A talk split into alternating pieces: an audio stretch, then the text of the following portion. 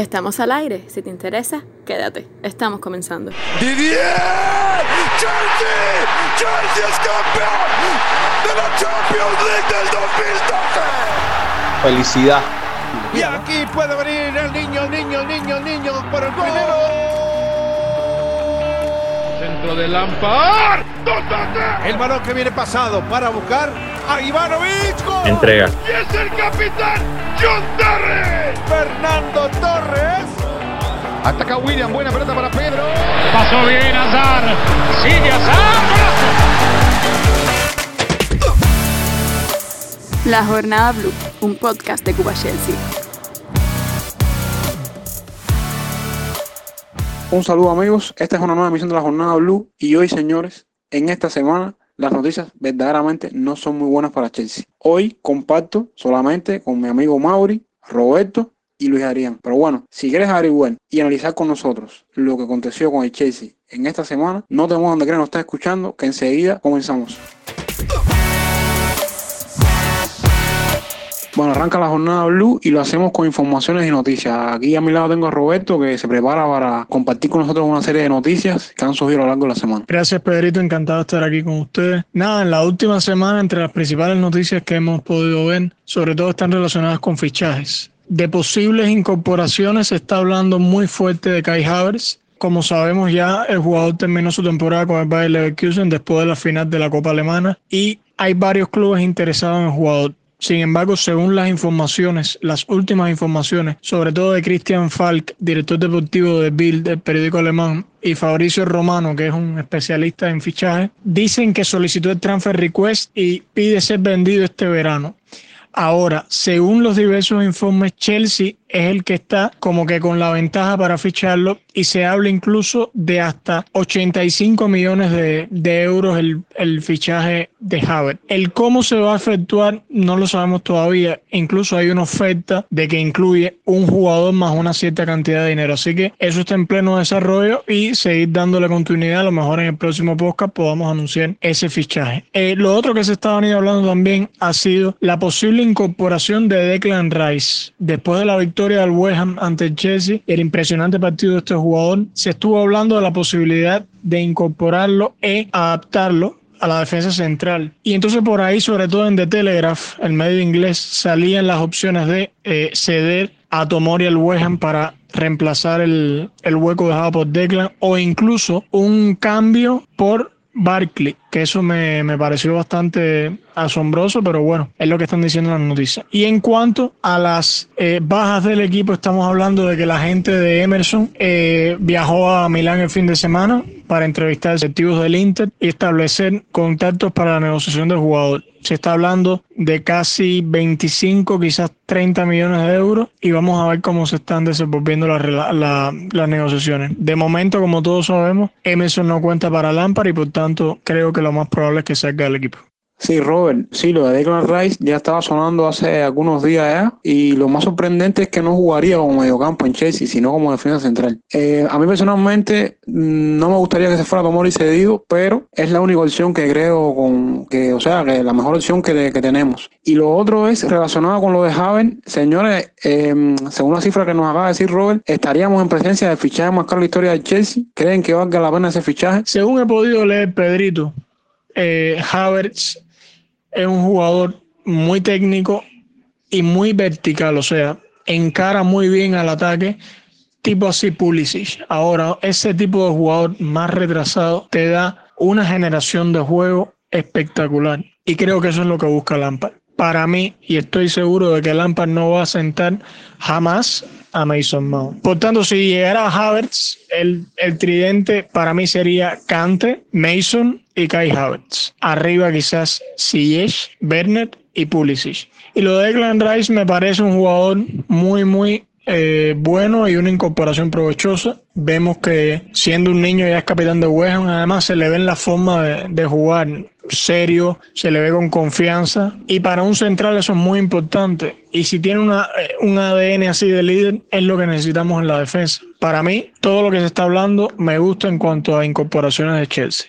Yo veo que Havel es un tipo de jugador en extinción. Para mí, yo lo comparo mucho con, con la posición de Müller y la posición de Firmino, que son mediapuntas reconvertidos en atacantes que te pueden cubrir cualquiera de los sectores de, del ataque, ya sea delantero centro como falso 9 y, el- y los extremos. Además de que se puede colocar en media punta y puede incursionar en el mediocampo. Y el otro tema es con lo de Emerson. Emerson, bueno, ya sabemos la deficiencia que tiene en la temporada y hace falta caja. De hecho, yo estuve leyendo, también vi a Fabricio Romano, que se estaría cerrando el fichaje o el traspaso por una cifra de 30 millones aproximadamente. Y creo que también es una condicionante esto, ¿no? De los jugadores que puedan salir de cara al mercado para ingresar el fichaje de Kai Havertz, porque todavía no es nada seguro que estemos clasificados para Champions y si no clasificamos para Champions habría, habría un gran problema con el fair play financiero. Entonces yo veo algo muy inteligente que se hagan algunas movidas de salidas en el club antes de fichar a Havertz y creo que por eso es que las negociaciones se han demorado y extendido un poco en estos días. Bueno, Pedro, a ver, hablando de Emerson, sí pienso que Chelsea debería hacer caja con Emerson, ya que sería un gran aporte para la incorporación de, de de todos estos nuevos fichajes. Pero recuerden que si sale Emerson, tiene que llegar otro lateral, sí o sí, porque nos vamos a quedar incompletos. Vaya, se va a quedar Rich James, que como todos saben no está muy bien, nos quedaría Marcos Alonso y nos quedaría Spilicueta, que cubre las dos bandas. Pero haría falta la llegada inmediata de un lateral izquierdo, porque no nos podemos quedar con, con ese hueco para afrontar una temporada larga. Luis, lo que pasa con Emerson es que más allá de, que sea duda de que llegue otro lateral para suplirlo, es una seguridad, es una certeza porque si lo venden es para traer un jugador. Y es lo que decía anteriormente con respecto a que hace falta hacer caja por algunos jugadores para compensar un poco la balanza en, el tema fair play. Que a pesar de que esté prolongada por la FIFA con todo ese tema del coronavirus, sí en algún momento va, va- va a regresar y, lo que sí el Chelsea no quiere darse el lujo es de perder otra temporada sin fichar en verano. Bueno amigos, vamos a dejar a un lado el tema fichaje y vamos a pasar entonces a los partidos de la semana. Primer partido de la semana, Chelsea Crystal Palace, partidazo, partido de cinco goles, victoria para Chelsea, pero también victoria sufrida. ¿Qué me pueden decir acerca del partido? Bueno, empezamos por lo más general. Un partido que en teoría y en papel iba a ser un partido difícil. Sin embargo, en el terreno, por lo menos yo no lo vi así. Se vio un equipo bastante cómodo con la pelota. A pesar de la lesión de Kanté y de Kovacic, Gilmour lo hizo bastante bien. Se vio un equipo cómodo con la pelota y tuvo dos momentos en que podía matar el partido. Tuvo el partido 2 a 0 en primer tiempo y después tuvo el partido 3 a 1 en el segundo tiempo. ¿Y qué pasa? No se supo aguantar el resultado y el partido se fue enredando, tanto con el 2 a 1 el descuento y después con el 3 a 2. Para mí, Chelsea lo tenía bastante bien, lo que nos falló la defensa, la concentración y esa cosa, ese oficio del futbolista, ese oficio de equipos de saber amarrar un partido, ya con esa ventaja, manejar los tiempos del partido para ganarlo, hacer la tarea y sumar los tres puntos. Para mí esa fue la principal lectura, después podemos caer ya en individualidad. Sí, Robert, yo creo que lo más sorprendente de todo fue como en menos de 20 minutos el Chelsea ya iba ganando el partido por 2 a 0. La única, el único punto de inflexión, yo creo que fue en primer lugar, que hubo mucha polémica en la jugada, fue la lesión de Cahill en, la jugada del primer gol. No sé qué, ustedes creen con respecto a eso. Y lo otro es que, bueno, después del golazo de, de Wilfred Saja, creo que Crystal Palace nos, nos, niveló, nos niveló un poquitico el partido y nos disputó. Nos disputó porque yo creo que al final terminamos sudando el partido. Bueno, Pedrito, entrando en la polémica de ese primer gol, la gente anda comentando que si el, el Chelsea no fue leal, que si fair play, que debían, debía haber parado la jugada. Yo, mirándolo desde un punto de vista no como fanático blue, yo pienso que William hizo lo que tenía que hacer, seguir la jugada, porque él pasó por al lado de Cahill a una velocidad que, que era imposible mirar si Cahill se había resbalado o se había lesionado, porque lo que sí no pasó es que le cometieron falta, ¿me entiendes? No había un jugador cerca para cometerle una falta. Completamente de acuerdo contigo, Luiso. Para mí la jugada no tiene ninguna polémica, eh, ninguna polémica y además la polémica no está en el punto de que el árbitro está en el partido y si el árbitro ve, por ejemplo, que hay un choque, es serio y se desploma el jugador, suena el silbato y para la acción. Y el árbitro se da cuenta que solo se cae, solo se lesiona y por tanto el partido puede continuar. Además, una cosa muy importante, no es que Cahill llevara mucho tiempo en el césped. O sea, normalmente cuando un jugador, ya sea porque lo lesionaron y no cantaron, no evitaron falta, o se lesiona eh, solo, pero lleva mucho tiempo, un tiempo prolongado en el, en el césped, Normalmente el, el, el árbitro para la acción, pero en este caso no, fue una jugada instantánea que le gana por velocidad, tuvo parece una extensión en el ligamento algo que lo hizo eh, lesionarse. Y yo creo que lo más correcto era que siguieran la jugada como hicieron. Y bueno, terminó en desgraciadamente. De hecho, te voy a otro dato más. Yo no vi, al menos yo, que los jugadores de Crystal Palace protestaran la jugada y la acción. No sé qué ustedes me dicen, pero yo, por lo menos lo vi así. Y señores, ¿qué me pueden decir? Yo creo que también un punto positivo del partido fue la incursión de, de en la, en la alineación de titular. Creo que el muchacho esta vez no desencantó, como hizo con, con Leicester City cuando abrió titular en, en, el partido de Copa FA. El muchacho en el partido fue uno de los líderes en éxitos de pases de, de partido, cosa que no se vio así en el partido anterior.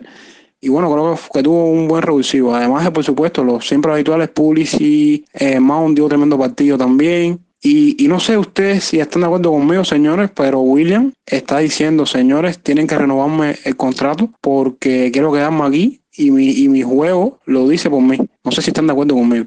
Eh, Gilmour fue de lo mejor del partido.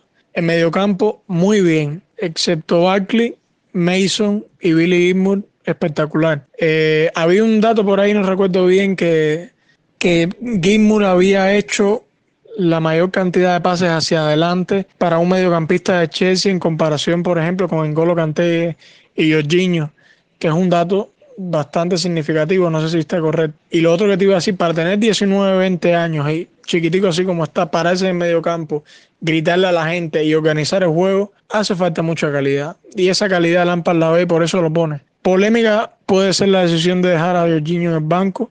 Eh, Jorginho después cuando entró hizo un buen partido, le puso calma al encuentro. De por sí Jorginho es un, es un jugador que le pone calma al partido, que enlentece mucho el juego, en mi opinión, claro. Pero a esta hora sí le, sí le supo dar el tiempo que llevaba al encuentro y dosificó un poco el partido. Aunque te digo, el Chelsea, como tú dijiste antes, terminó pidiendo la hora con Jorginho. Bueno, Pedrito, entrando en el tema de William, está siendo un buen complemento al equipo. Está siendo sacrificado a la hora de defender. Incluso está teniendo su papel como goleador.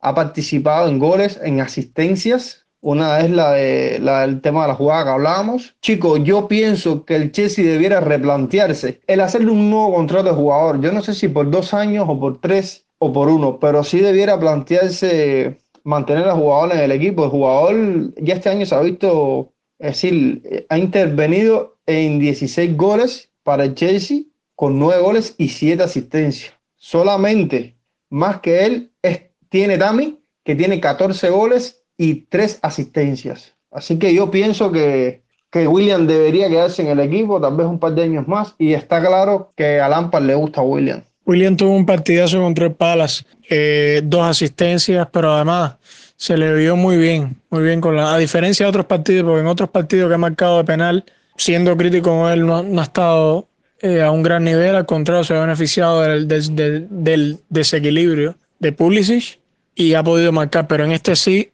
yo me quito el sombrero con él y además William le aporta un valor tremendo al equipo en el retroceso. Es un atacante que tiene una disciplina táctica muy, muy buena y baja a defender y cubre la marca del lateral derecho muy bien. Por eso también quizás a Lampard, además de la experiencia que le puede dar en medio de tantos niños en la alineación, también es esa cuestión táctica de retroceso le pueda interesar a Lampard. Por eso yo creo que ya la polémica quizás de renovarlo o no, pudiéramos discutirla, pero de momento está cerrando hasta hoy con broche de oro su estancia en Chelsea. Y también me contenté mucho, señores, por los Tuchi y por, y por Tami. No tanto los Tuchi, porque bueno, dio una asistencia que para mí fue tremenda asistencia. Eh, pero bueno, se ve que el, jugador está recuperando el ritmo eh, de cierta manera a, a, a, lo largo que transcurre sus su actuaciones ¿no? en el equipo. Y con Tami me muchísimo porque, coño, por fin rompió esa, esa, ese maleficio que tenía de, no poder marcar desde, que, desde, desde el inicio, creo que desde enero, no marcaba un gol. Y por lo menos hacerlo, sé que va a ganar en confianza y, y bueno, lo dijo así en la, incluso en la conferencia de prensa post partido. Sí, pero es verdad que Tami no ha tenido un buen reinicio de campaña después del tema del COVID. Eh, se ha visto muy ansioso, con deseos de marcar, un poco desesperado. Mira, quiero, quiero darte un dato. Sabes que Tami es de los jugadores jóvenes que ha subido a primera división. con el Chelsea, es decir, con el primer equipo, y haya participado en más de 15 goles. Eso no sucedía desde la temporada 1981-82, cuando Clive Walker lo hizo. Pienso que al final no, Tami no está teniendo una mala temporada, solo que está teniendo un mal reinicio, porque lo estaba haciendo genial. Yo espero que él eh, reencuentre la senda de los goles. Vaya, que no se sienta tan, tan ansioso por querer marcar. Los goles salen, ¿entiendes? Él tiene talento y, y de verdad que le puede aportar muchísimo al Chelsea. Sí, Luis, yo tengo la misma confianza que tú con, con Tami. Yo creo que lo que le faltaba era eso, precisamente, un poco de confianza. Y ojalá que en lo que, en lo que nos queda de, de fútbol nos siga aportando, porque verdaderamente lo necesitamos. Señores, pero yo creo que no todo el partido fue color de rosa. Eh, además de lo que hablábamos de la falta de determinación para cerrar el partido, creo también que hubo algunas individualidades que no estuvieron bien, como fue el caso para mí de Rick que el duelo con Van Gaal fue durísimo y vaya, verdaderamente se vio superado el jugador de Chelsea. Y no me gustó tampoco mucho Christensen, sobre todo con el tema de defensa de balones aéreos. Imagínense ustedes que que fue el líder en balones recuperados aéreos del partido con 12 y entre Souma y, y Christensen sumaron eh, nueve, nueve balones recuperados, seis para Souma y tres para Christensen. Y ahí tú ves que no un complemento adecuado entre los dos centrales. Pero bueno, un partido malo tiene cualquiera, pero es lo que decía también Robert, hay rivales y rivales y no todos los partidos sirven para determinar un, un, criterio correcto de lo que fue el partido para un jugador. Y creo que eso se vio en el partido contra Crystal Palace en algunos jugadores. Bueno, sí estoy de acuerdo contigo, Pedrito, que, que Rigien volvió a tener un partido malo. Para nada del, del Rigien que, que veníamos disfrutando a principio de campaña. Fíjate que, que todas las jugadas subían por la banda izquierda, todas las jugadas ataque eran por la banda izquierda y, y, dando los pases hacia William, buscando a William en el extremo derecho para, para crear las ocasiones de gol, porque vaya, prácticamente la pelota no le llegaba a y cuando la, la le llegaba o la perdía o se la quitaban o daba una mala salida. Estamos viendo un Rigien que, que por favor, pienso, pienso que que el club no tenía que haber vendido a Lanty porque podría haber sido un buen jugador para hacerle, es decir, la presión de esa banda. Lo que pasa es que ese jugador quería jugar y se las estaba viendo bien difícil con el tema de que Rigien es la estrella en ascenso por esa banda y está el, el capitán Aspilicueta, que eso, él, yo pienso que no iba a tener la luz de, de tener regularidad en ese equipo. Y hablando de la defensa, sí, es verdad que Christensen había tenido unos partidos muy buenos, pero este partido la verdad es que no estuvo para nada bien. Gracias a Dios que Souma eh, está, jugando genial. Tuvo dos, dos, dos ahí, es decir, dos jugadas que, que por favor, que no es, no es el, el Soma que, que estábamos viendo está ganando muchas pelotas en los duelos aéreos y vaya como que va dando un poquito más de confianza, es decir, en la sala central ahí. Y bueno, nada, un partido malo lo tiene cualquiera, Pedrito. Christensen puede tener un partido malo, pero por Dios, tenemos que darle la, la oportunidad de que vuelva a reincorporarse y, y seguir haciéndolo bien, porque creo que ese dúo es el que va a cerrar esta temporada eh, en el central. Yo pienso que ya Rudiger, con las malas actuaciones que está teniendo, es por gusto. Esa es mi opinión. No, bueno, a mí mientras, ya te digo, mientras hay una dupla que sea eficiente y lo siga haciendo bien, no me importan los nombres siempre y cuando jueguen bien. Bueno, y bien, próximo partido de la semana, señores, tristemente, una derrota súper dolorosa para el equipo y vaya, partido desastroso de, del equipo de Lampard y no sé qué ustedes creen, pero muy mal, muy mal el partido y nos condiciona mucho para lo que se, lo que resta de campaña. Sí, Pedro, a ver, pienso que el partido frente a Sheffield se cometieron muchos errores. Lampard creo que sus primeros errores estuvieron en la alineación. Sacar a Jorginho con Barkley y Mason Mount. Yo pienso que debía haber puesto a Kovacic si ya está en condiciones de jugar para que pudiera, para que hubiera dado un poco más de salida en el juego del mediocampo que estaba, que no, no jugaba nada. Estaba falta de ideas. Estuvo un mediocampo muy poco creativo, donde, donde tornó un juego muy, muy aburrido y, y de muchos errores. Bueno, lo primero es buenos días, buenas tardes, buenas noches a todos. Eh, acabo de llegar rápido a incorporarme al, al, programa. Imagínense ustedes qué decirle de ese partido de, del fin de semana. Creo que es algo sumamente fuerte. En todo lo que había de temporada no me había sentido así, ni en el 4-0 del United, ni en el partido del Liverpool que fue 2-1, ni en el del Bayern me había sentido así. Sí, Mauro, realmente este partido frente a Sheffield ha sido uno de los partidos más malos que ha tenido el Chelsea en esta temporada. Ha sido un fiasco total de principio a fin, empezando por la delantera, pasando al mediocampo, llegando a los centrales y terminando por Kepa. Todo fue un desastre en ese partido. Sí, sí, amigo. En general el partido, en la generación de, de, ideas estuvo muy pobre. Sobre todo teniendo en cuenta que el equipo siempre estuvo abajo en, en desventaja y no supo cómo inquietar a Sheffield en algún momento. No supieron cómo, cómo buscar un revulsivo para un resultado tan adverso desde, desde el primer, primer tiempo. Entonces, por ejemplo, un dato importante del partido es que tuvimos gran posesión, incluso se estableció un nuevo récord de la mayor derrota para un equipo que domine tanto la posesión en un partido desde que esta estadística se toma en la Premier League. Algo que te dice que no solo la defensa está mal. Señores, un punto para mí también que fue destacable fueron las situaciones de Lampard. Nunca las entendí. No, no entendí el cambio de Mount por Alonso, teniendo en cuenta que también metió otro defensor que fue Rudy, que al final tuvo una jugada pésima en el tercer gol. Y verdaderamente no entiendo qué quiso demostrar Lampard con esos cambios. Bueno, pero sí te digo que posiblemente esos cambios ni el mismo Lampard lo ha entendido porque de momento de un 4-3-3 te puso una línea de 5 para volver hubo un momento de un 3-4-3, después volvió el 4-3-3. Eso, eso, eso fue una locura total. Pienso que los primeros errores de, de este partido estuvieron sobre la mano de Lampard. Fijarían, era que tú hiciste un repaso más o menos de todo el esqueleto y la columna lateral del equipo. Yo creo que también un punto inflexivo fue Tami. A ver, yo cuando vi la alineación, yo pensé que fue una buena, una sabia decisión poner a Tami, teniendo en cuenta que podía haber ganado en, confianza con respecto a, al partido anterior, ¿no?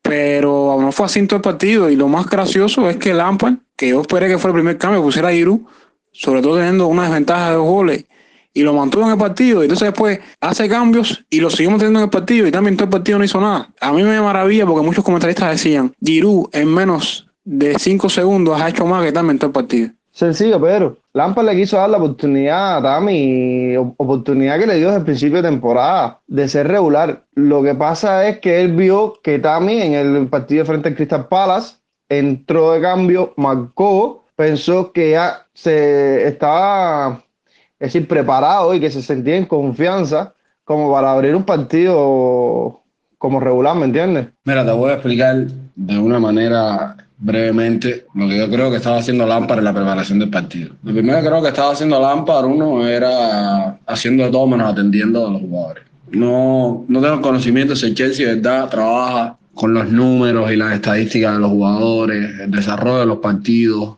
de los últimos partidos, cómo se ha dado de acuerdo desarrollo de esos jugadores. Giroud, o sea, cuando Giroud está en cancha, el trabajo de los dos extremos, o sea, de William y de Pulisic, se ve por encima del trabajo ofensivo con eh, Tami o con cualquier otro jugador ahí. Por lo que se ha visto en los partidos desde el, desde el arranque. Se ve un Chelsea mejor posicionado en el campo, con muchas más opciones de asociación. Incluso llegan a conectar un extremo con el otro, lo cual es bueno. En, en muchos equipos eso, es, eso propicia buenas jugadas.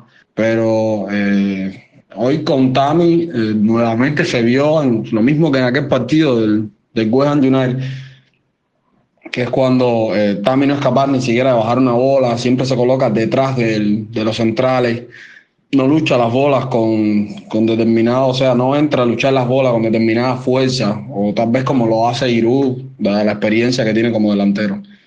Y creo que aquí es donde se ve la diferencia entre un delantero experimentado y un delantero que no tiene la calidad o, por así decirlo, eh, no está preparado mentalmente ni en condiciones físicas como para aguantar lo que se le pide en el Chelsea. Eso es realmente lo que pasa. De verdad no sé qué es lo que ve Lampard. Yo mucho respeto, es mi jugador, es todo lo demás, pero creo que en ese partido eh, acabó completamente. Se la comió. Como mismo se la comió el partido de Cuero. Sí, Mauri, imagínate. Yo pienso que Tami no está preparado todavía como para afrontar la Premier League. Pienso que se están apresurando con él. Le, le está faltando carácter, le está faltando paciencia. Se desespera. Este partido frente a Sheffield se comió dos pelotas ante el área de cabeza, no sabe cabecear. Yo pienso que Tami lleva un poco más de preparación para que pueda explotar el gran jugador que debe ser. A mí lo que me parece es que Tami es un jugador, o un nuevo, mejor dicho, de los de antes, de los de antiguo, que es lo que yo creo que es criticable, ¿no? Y, y es por lo que creo que Timo Werner está llegando al equipo. Es un 9 que se queda clavado en el centro del campo. Los 9 modernos no, no son así. Se mueven más a las bandas, abren el juego para sus compañeros, que es lo que hace Giroud, y además tienen gol. Y además también incluso ayudan a defender. Entonces creo que ese es, ese es el punto en el cual pega el delantero inglés. Señores, y díganme algo del cambio eh, de Pulisic. Pulisic es nuestro mejor o el jugador más encarador que fue sustituido de esa manera en medio del partido. Yo tampoco entendí eso. Bueno, que decirte, ese cambio no lo entiende ni el propio Giroud ni el propio Pulisic. Así que nada más lo debe entender Lampard. Eso nada más lo entendió Lampard, porque yo de verdad que no lo entendí. Tami con Giroud adelante, vaya, no, no, no sé en qué estaba él pensando en el momento en que mete eso y más sacando a Pulisic, que es un jugador que tiene, o sea, es el, por así decirlo, el único jugador que brinca líneas, que tiene un drible más o menos respetable en el equipo, ¿no? No, no sé realmente en qué estaba pensando. Es que Pulisic frente a, Sheffield no, no se vio bien. No es este Pulisic desequilibrante que estábamos viendo en, en partidos anteriores. No es este Pulisic creador que afrontaba las defensas, que, que regateaba, que disparaba puertas, o estaba cansado o sencillo no, no era un buen día para él. Todos los días no, no pueden ser mágicos para un jugador. Y señores, yo quiero quedarme ahora con una jugada que para mí, ya les digo, es que, es que todos los goles que pasaron en ese partido fueron errores, eh, garra, eh, eh, aberraciones, errores defensivos. El primer gol, no sé, dejaron solo delante al jugador de, Sheffield. El segundo gol, descoordinación total, porque William, no sé qué enredo formó con Rick James en la banda derecha. Y el último gol, vaya, cogieron a todo el equipo movido, lo hemos dicho aquí muchas veces. El Chelsea juega mucho con separación entre líneas y no fue la excepción. Y además de eso, el, el mar despeje de Rudy para rematar. A ver, Pedrito, vamos, vamos a analizar una, una jugadita que, que, vaya, que me asombró.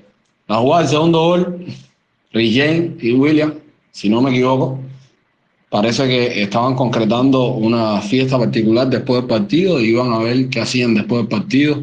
Cuando se acabara, parece que iban a salir o algo así parecido. ¿entiendes? Eh, ellos, no sé cómo, los pegaron ahí, parecían siameses, se quedaron pegados ahí. Viene el centro, Christensen está tapando un palo donde yo no sé ni a quién él estaba tapando ese centro, ahí donde él estaba parado. Pero bueno, él se para ahí. Y viene eh, Souma, que es el que ve al querido McBurney entrando en, en, el área, pero bueno, parece que en ese momento él eh, no, no, no le sale al, al, al, delantero. De verdad me dejó mucho que desear la defensa. Eh, estaban dormidos, falta garra, falta, falta mentalidad, es lo que falta ahí. Es mentalidad. Yo entiendo que se está acabando la temporada, entiendo todo eso, pero tiene que haber mentalidad ahí. Tiene que haber mentalidad ganadora igual, porque no estamos jugando mucho. Eh, la situación del club depende también de eh, ir a la Champions, de, de, todo lo demás, y la motivación del año que viene también depende de eso. Mauri, yo lo que veo es que el equipo, y yo creo que se ha visto así en todos los partidos, no sale con esa ambición de querer comerse el terreno de juego desde el minuto cero. ¿Sabes a lo que me refiero, no? Yo puedo entender que al principio del reinicio, de reinicio de la Premier pueda que sea así por la falta de juego, la falta de ritmo, etcétera. Pero si tienes un objetivo que es primordial, que es clasificar a Champions, y todos los partidos son finales, tienes que demostrar eso en el terreno. Y yo, personalmente, no he visto eso en ningún partido, personalmente. Y hasta cierto punto, a veces cuando están cómodos en el marcador, se ponen a especular con él, y eso a mí, sinceramente, no me gusta. A la defensa le faltaba mentalidad, ¿y qué le faltaba en medio campo? Porque ese Jorginho empezó muy bien, pero después nos repartía bola. Mason Mount no llegaba. ¿Y para qué hablar de Barkley, por Dios? Barkley una vez más, partido horroroso. Barkley está demostrando que, que, que tiene partidos donde te juega genial, un partidazo y de momento te coge y se te pierde ocho partidos. Ese fue el clásico en el partido frente a Sheffield. El problema es que lo primero que hay que analizar que Sheffield ha sido un equipo durante toda la temporada donde eh, se caracteriza por el, o sea, el, conocimiento de cada uno de sus integrantes del once inicial, del rol que tiene cuando juega eh, en cada partido. Cada uno tiene un rol, cada uno tiene algo que hacer. Y es un equipo que cuando retrocede con las líneas lo hace sumamente bien, pero cuando adelanta lo hace también bastante bien. De hecho, al área, si te das cuenta, al área no entra solamente los dos delanteros centros, sino que entran par de gente, o sea, entran los dos contenciones, hay veces que entra Nogu y se queda en la esquina del área, hay veces que entra Besman, entra un poco más. Pero ahí te das cuenta de que es un cambio total eh, de todo lo que se está viendo. Eh, es un equipo que no, ningún equipo de la Premier League juega de la misma manera. Y es uno de los, de los rivales que tienes que prepararte, porque eh, son, imagínense ustedes, con un marcador 1-0 es muy difícil jugarle ese equipo. Le ha costado trabajo al Liverpool, le ha costado trabajo al, al, al le ha costado trabajo al City, le ha costado trabajo a todo el mundo, porque es muy incómodo. Es un equipo que sabe jugar solamente con, una, eh, con un gol de ventaja, sabe muy, jugar muy bien a la defensiva y tienen unas contras que aunque no lo parezca, y lo demostraron en el tercer gol, que son sumamente rápidas. Tienen muy bien eh, trabajado ese tipo de jugadas. Luis, eso es lo que creo que nos estamos engañando a veces, producto de la euforia, ¿no? Por la de la victoria o, la de las, o de las victorias, por no ver realmente lo, lo, que, lo que de, deberíamos ver, que es un equipo de Chelsea que está sufriendo ganando los partidos, que le faltan cosas en el juego y así lo demuestran, así lo demuestran. Vamos a ver, señores, yo tengo mucha esperanza porque eso nunca se pierde, pero las cosas están complicadas y, y vaya, porque, porque quisimos verdaderamente. Sí, Pedro, pero tú puedes tener esperanza, pero ¿esperanza de qué? ¿A ganar? ¿A ganar una premio? No, no. Tú puedes, tú puedes haber traído a Ziyech, puedes haber traído a Werner, quieres traer a Kai Havertz, pero ¿qué haces? No tienes un lateral eh, izquierdo que te responda. Marcos Alonso está siendo irregular. Eh, Aspilicueta hoy no estuvo bien tampoco. Y en la defensa estamos mal. En mediocampo, ¿para qué? En mediocampo era lo mejorcito que teníamos y como que se está desmoronando también. Es que siempre es la misma historia, papá. ¿Hasta cuándo? Ya no, no aguanto más tener 76% de posesión, como si nosotros fuéramos, Guardiola, Barça o no sé qué cosa. Un 76% de una posesión con un equipo que ni siquiera esa posesión se traduce en cero disparos, se traduce en dos disparos en un partido completo. Eso no puede ser, eso no es fútbol. Tener la bola y perder 3-0 es lo mismo que no tenerla. Era mejor no tener la bola. El simple, el, el hecho es lo mismo y lo venimos diciendo desde el partido de, de Aston Villa. Es lo mismo. Tenemos la bola, tenemos la bola. Ataque, ataque, ataque. Entramos ansiosos, entramos con ganas. En este partido, por supuesto, entramos todo lo contrario. Pero bueno, entran con ganas, entran con esto. Y seguimos, y atacamos, y atacamos, y subimos las líneas, subimos las líneas, subimos las líneas. Llega el otro equipo, tiene dos oportunidades, en la primera o en la segunda, te mete el primer gol. Entonces, no entiendo qué, qué sistema de ataque, qué, se prepara en el equipo. No voy a entrar en el debate de los corners porque no vamos a terminar eh, el nunca. Porque si entro en el debate de los corners, ya ahí sí ya es una locura completa. He visto jugadores de 1.60 cubrir mejor un corner de lo que hace el Chelsea completo. Pero bueno, eso ya eh, no me quiero calentar en este programa. Ya más de lo, de, de, lo, de lo que estoy, ya no lo puedo estar. Pero es que ya no aguanto más esa posesión, esa posesión. Si sube William por la banda y llega al final y siempre pasa algo, no a un toque, no a un pase, tiene que caerse Gary tiene que, tiene que pasar algo. No puede ser, no puede ser. La, la jugada hay que concretarla. No tengo nada que decir sobre Pulisic. Por haber tenido un partido malo, pero ¿qué le vas a decir al muchacho? Ha tenido eh, bastantes partidos buenos. Pero ya llega un momento en que ya Lampard se tiene que dar cuenta que el estilo de Chelsea no es tener la posesión. Nunca hemos sido un equipo que tenga la posesión. Ya, y, y adaptar a los equipos a tener la posesión de la bola, tienes que traer a los hombres idóneos para hacer eso. Y eso no se adapta en una temporada. Eso tienes que haber fichado y fichar a los jugadores idóneos como para implantar ese sistema de juego. Pero bueno, ahora el fútbol moderno se juega a posesión pura y bueno, hay quien gana con eso. Pero hasta ahora, a nosotros, para mí, no nos ha dado resultado. Es que para mí eso está, es algo raro, porque teniendo un DT que fue mediocampo y para mí uno de los mejores mediocampos que ha pasado por la Premier League y que no sepa darle continuidad a esos errores, o por lo menos eh, suprimirlos, porque son cosas básicas del fútbol, que es creación de juego. No entiendo cómo va a pasar eso. Igual no entiendo cómo se cometen los mismos errores en defensa en todos los partidos. Eh, no, yo me comprometo aquí, junto con usted, en algún momento a hacer un programa especial. Ya estoy haciendo convocatoria a todo el que quiera participar de hacer una investigación a fondo de el cuerpo técnico de Chelsea para personalmente traerle a los amigos oyentes los datos del entrenador de, de defensas que está ahora mismo en el equipo y el que estuvo cuando aquella defensa invencible de Chelsea de Stanford Bridge. A ver, Pedrito, vamos a estar aquí. El que no sufre no, no disfruta la victoria. Los partidos 3-0 son muy lindos, son muy hermosos, todo lo demás. Ese Chelsea todos sabemos que le cuesta mucho trabajo. No hay nadie que realmente sea el que mueva los hilos del equipo. Y eso nos está golpeando muchas veces. ¿Me entiendes? Demasiadas veces. La muestra fue el partido del Sheffield United. Es una muestra. Pero puedes ir a otros partidos. Eh, ese equipo, si no me equivoco, juega mejor sin bola que con la bola.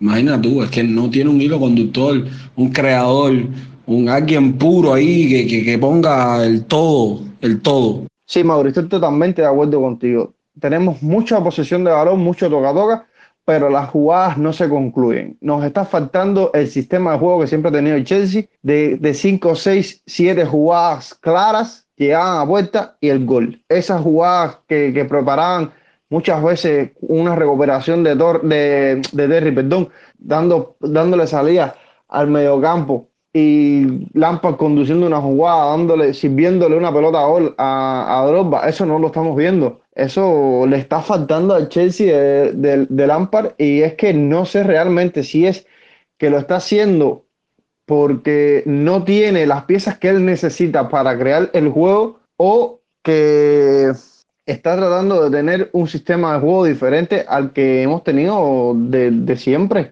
Muchos me dirán loco, pero estoy viendo, o sea, y lo que más extraño tal vez de los otros Chelsea es la agresividad de los laterales. Nosotros vivimos una era de unos laterales que eran parte importante de lo que es el equipo y vivían también con una agresividad tanto como los dos centrales. Nosotros muchas veces no tuvimos los mejores delanteros, ni tuvimos tal vez el mejor mediocampo que otro equipo, pero siempre tuvimos la buena defensa. Y siempre, siempre éramos un, un postento defensivo dentro de la Premier League. Hemos pasado de eso a ser el, el número 26 que más goles le meten. Posiblemente a cualquier otro equipo le meten menos goles que a nosotros, básicamente. Así mismo, Mauri, como se extraña a la locomotora Ivanovic y al talentoso Ashley por esos laterales subiendo y bajando, defendiendo, dando centros, increíble, increíble. Eso realmente es lo que le viene faltando al Chelsea desde hace ya varios años. Hemos estado bien cojos en esas dos posiciones. Eh, Regain le falta, no tiene ni la mentalidad ni ni, ni imagínate tú, le falta tantas cosas. Será una promesa, todo está muy bueno. Sáquense de la cabeza ya el Alexander Arnold, que es, ahora todo el mundo sueña con su jugador de 19 años que la está reventando a nivel mundial. Sáquense, eso es un milagro. Eso es un milagro. Todo el mundo no tiene por qué ser igual. Eh, para mí, a Miguel le falta mucho más. Le falta todavía mucho. Alonso, no voy a decir mi criterio sobre Alonso para no caer en falta de respeto sobre el jugador. Eh, pero creo que eh, Lampard tenía toda la razón cuando dijo que no es el lateral izquierdo ideal. Y bueno, no voy a hablar de Aspi porque es el capitán y le tengo un cierto aprecio, un cierto respeto. Pero igual le sigue faltando. No lo veo como ideal eh, en ese equipo top que quieren armar. Ni, pero no es una posición que ahora mismo eh, me urge. Y el Sijo, el Sijo, fíjense, en este podcast, eh, un central. Ese equipo necesita un comandante, un mariscal, necesita alguien que mande ahí atrás. ¿Hasta cuándo los desastres defensivos, eso? Necesita, necesitamos un perro, un perro de atrás, un perro de pelea, eso. un león allá atrás, el verdadero león, tiene que estar allá atrás de central. Ese es el verdadero león que hay ese Chelsea. No, ahora que lo dicen, totalmente de acuerdo contigo, Mauro y, y Luiso. Es que imagínense ustedes, señores, que en el partido contra Sheffield se llegó, o estamos cerca, de la única vez que nos han metido más de 50 goles en Premier League en 22 años de existencia de la competición. ¿Qué es eso, señores? Eso nunca, nunca. Bueno, nada más ha pasado una sola vez en la historia. ¿Cómo es posible que esté pasando ahora? ¿Me entiendes? Pero bueno, vamos a tener confianza, vamos a esperar que de alguna, de alguna forma ¿no? se aprenda de esto o de las consecuencias que pueda traer, porque puede traer muchas consecuencias, y que mejore el equipo, porque si algo sabemos todos los fanáticos de Chelsea, señores, es que como mismo nos dan alegrías, también nos dan decepciones. Bueno, Pedro, antes de cerrar los análisis de, de estos partidos y de las notas informativas, me gustaría compartir con ustedes que ya Joaquín Ziyech arribó a Londres y desde este mismo sábado estuvo entrenando en las instalaciones de Chelsea y muy motivado y con muchos deseos de, de poder participar y aportar su talento a las filas de, de los Blues.